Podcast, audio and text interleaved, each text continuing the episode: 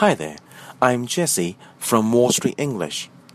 Interrupting during discussions may be taboo in Hong Kong, but it's sometimes necessary for a number of reasons.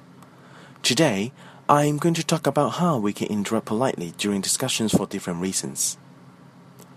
To give someone a message. When you want to interrupt quickly just to deliver a short message, you can say, I'm sorry to interrupt, but you are needed. On the phone, at the reception, etc. Pardon me, there's an important call for you. Sorry for the interruption.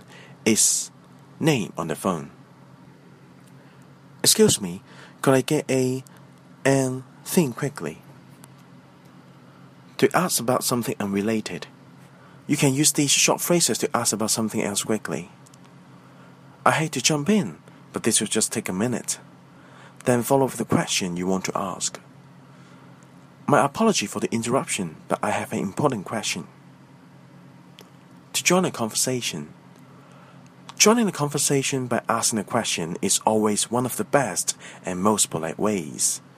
Here are some common phrases we can use to do so. Do you mind if I come in here?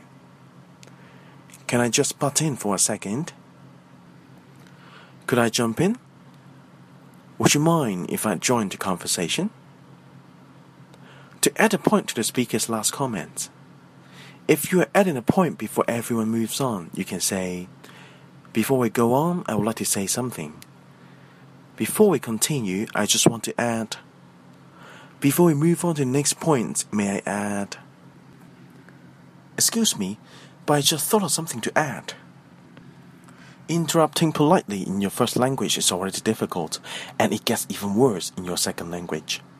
So, Practicing is the key to a successful interruption. That's all for today, and see you next time.